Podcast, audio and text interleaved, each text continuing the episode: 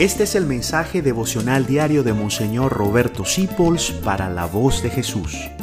Queremos que la sangre de Cristo no se derrame en vano. Paz y bien a nuestro Señor Jesucristo. Santa Teresa de Calcuta tiene esta frase maravillosa.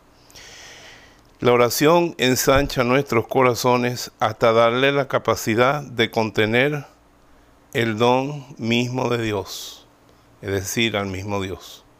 Cuando oramos, cuando entramos en contacto con Dios, nuestro corazón crece tanto que Dios puede habitar en él. ¿De dónde saca esto la Madre Teresa de Calcuta de que Jesucristo dijo en la última cena, al que me ama, mi Padre lo amará. Vendremos a Él y haremos dentro de su corazón nuestra morada.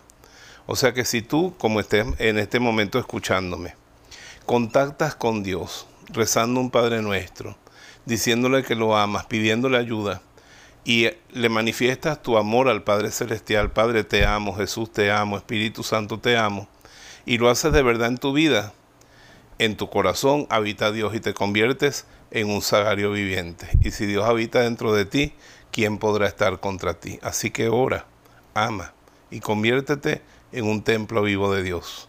Hoy puedes hacerlo, hoy puedes empezar a hacerlo si no lo estabas haciendo ya. Y por donde tú pases, pasará Dios.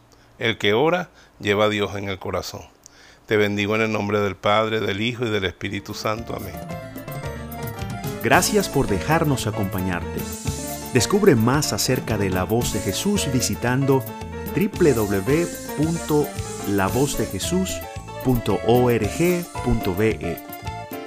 Dios te bendiga rica y abundantemente.